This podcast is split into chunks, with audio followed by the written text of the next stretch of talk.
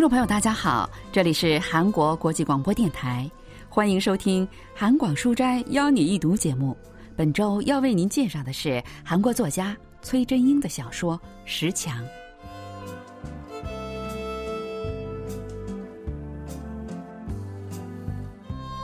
崔真英的作品《石墙》发表于二零一八年。小说开头描写的是主人公我从公司辞职回到故乡的情景。回到家里的我，按照妈妈说的，找到冰箱上贴着的电话号码，想要点一份炸鸡。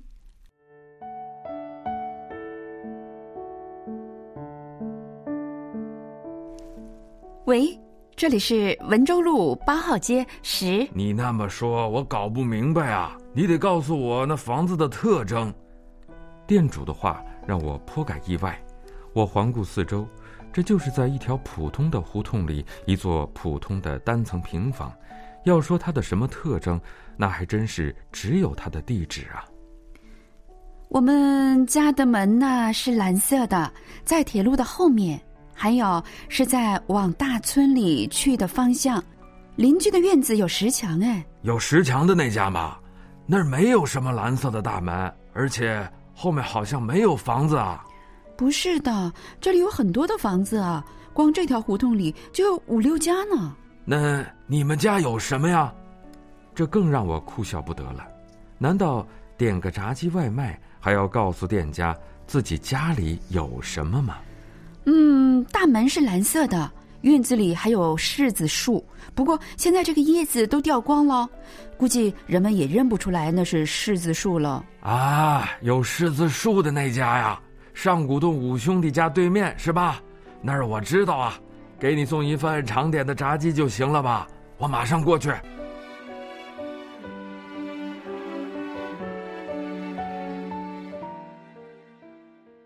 果真，连二十分钟都没到，看起来刚过花甲的店主就推门进来了，把一袋炸鸡递给了我。叫外卖的时候不说地址，而要说房子的特征。听妈妈说，邻居老大爷以前是初中的数学老师，自从退休后就开始从江边山上捡来石头，砌起了石墙。他是想借此来填补下内心的空虚。嗯，那后来呢？石墙砌完了以后，大爷的心不再空虚了吗？那谁也不知道啊，应该是需要一个适应的过程吧。砌着砌着。再加上这样那样的情感，慢慢会变得更接近自己的本心吧。本心啊，那是什么？本心嘛，就好像大海一样的东西。在大海里有鲸鱼、鲨鱼，有秋刀鱼和海蜇，还有海带，还有那什么来着？浮游生物，这些都在大海里。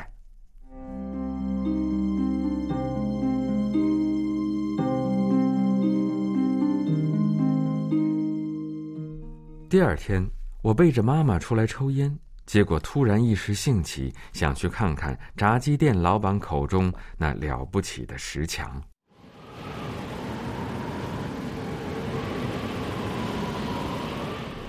走了没多久，突然又是刮风又是下雪的，只好作罢。第二天，我穿上运动鞋、厚外套，还戴上了毛线帽子和围巾，才出了门。因为妈妈说要去看石墙，得走到荷花池那里才行。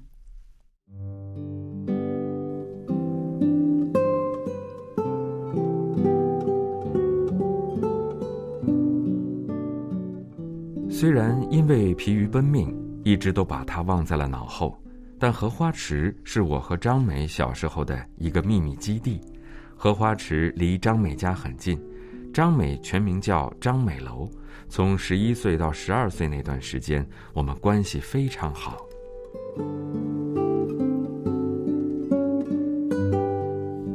张美家是二层的楼房，家里还有一个生病的妹妹。主人公很想去张美家看看，但张美总是说担心会吵醒妹妹，说不定还会沾上什么不好的东西，所以从不邀请主人公去他家做客。张美对我来说是一个既羡慕又会让我感到自卑的存在。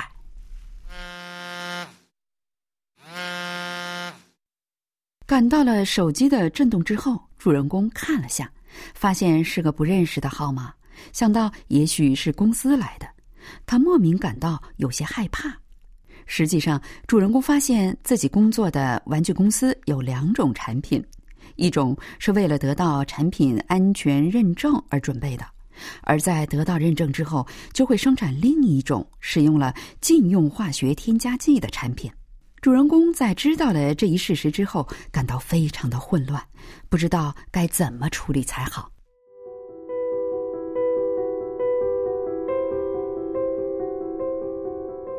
说出去的话，我会成为内部举报者吗？一定会被炒鱿鱼吧？贷款利息怎么办？会不会被公司指控诬告罪啊？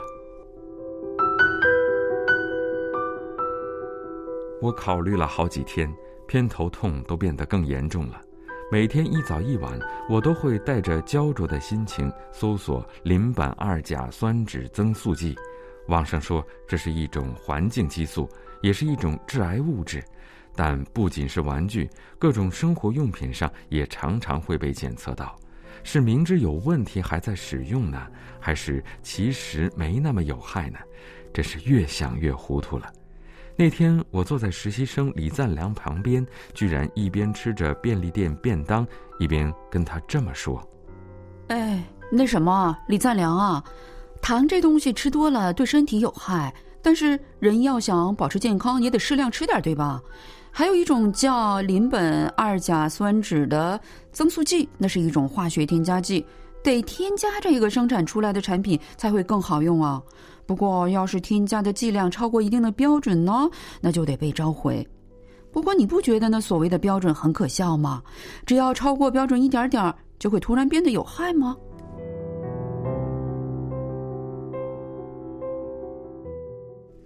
主人公按照妈妈的话，过了荷花池以后，向两点的方向走，然后就看到了石墙。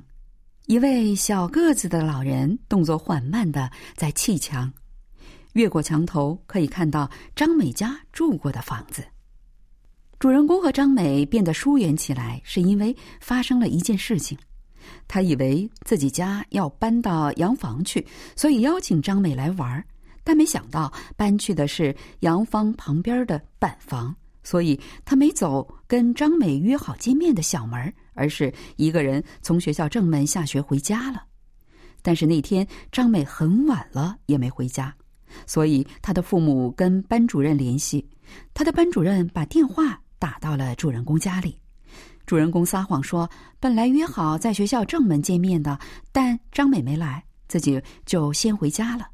挂了电话后，他抱着以防万一的心情跑去了校门。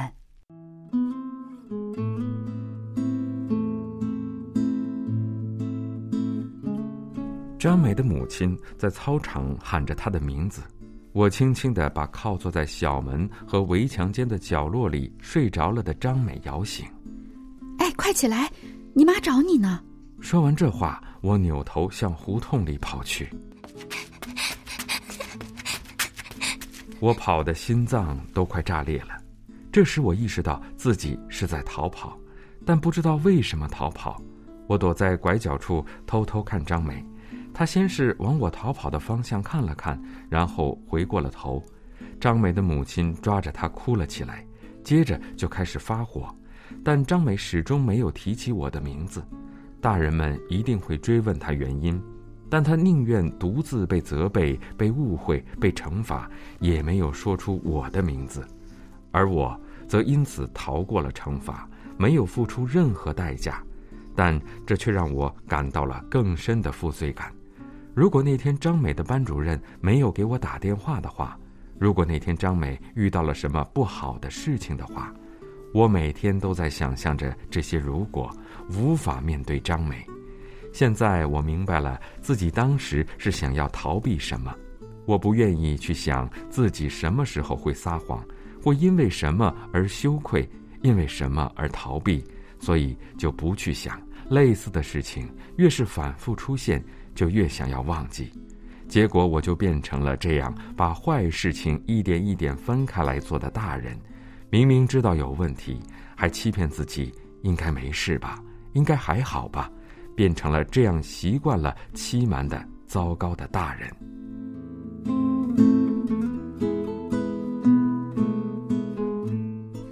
主人公看过石墙后回来的那天晚上，发生了一起事故，那家的女儿死了。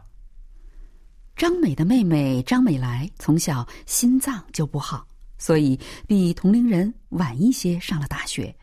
因为要跟同学们去附近的游乐园游玩，她听了父亲的建议，乘坐了邻人吴明坤开的巴士。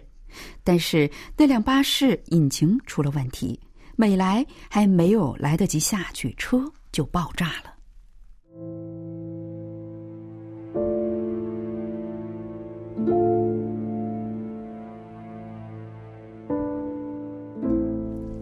邻居们为了安慰张美的父母，说了很多的话，其中还有一些实在不应该说的话。不管怎么样，那家人不是还有一个孩子吗？老吴家可是家长死了，就算有很多孩子，但家长可只有一个呀。美来从小就经历过好多次生死关头呢，想想她活得比命中注定还要长，也许心里就不会那么难受了。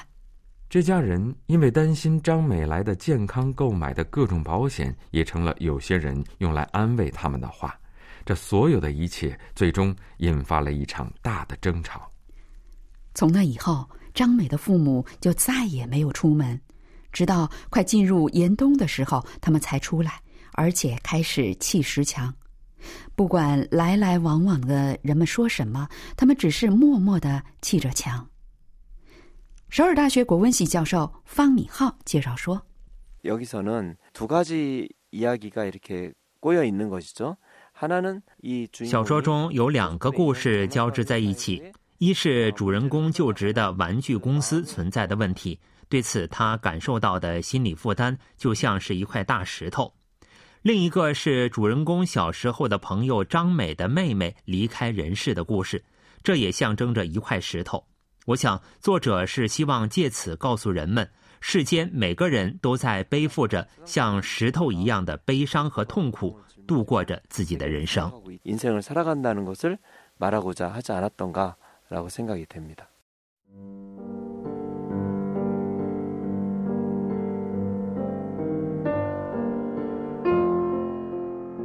手机震动响起来，是不认识的电话号码。我关掉了手机。虽然我举报了公司的问题，但没有任何改变，工厂照样在运转，总有一天会被查处，并且接到回收命令吧。但那个总有一天跟我的举报有关系吗？我不知道，只是堆上了一块石头而已。如果上传到因特网上，在社交网络上揭露的话，应该能堆起更多的石头吧。但这是我的义务吗？我不知道。我不想变得更糟糕。以前有段时间，我很希望自己是张美的妹妹，因为她是张美在世界上最爱的那个孩子。在风雪交加之中，我出发去找石头。为什么这么做呢？我不知道。주인공이회사의비리를신고하는데결정적으로영향을미친것이바로장미화의일이었죠 对主人公举报公司起到决定性影响的，就是小时候发生在他跟张美之间的事情。在这件事以后，主人公才开始正视被埋藏在记忆中的对张美的歉意和负罪感。这可以看作是他的一个成长，至少是变成了一个不那么坏的大人。人类的成长应该就是能够正视对他人的责任感和负罪感吧。在公司里感到被侮辱的时候，公司来电话的时候，主人公也会在心里堆砌石头。我们对于这样的主人公不知为何会感到一些心疼，是因为他至少在努力不要变成一个坏大人。人类是不可能完美的。我认为，对于人们为了变成更好的人而一步一步艰难前行的努力的描写，正是作家崔真英。通过这部作品对人类表现出的爱意。听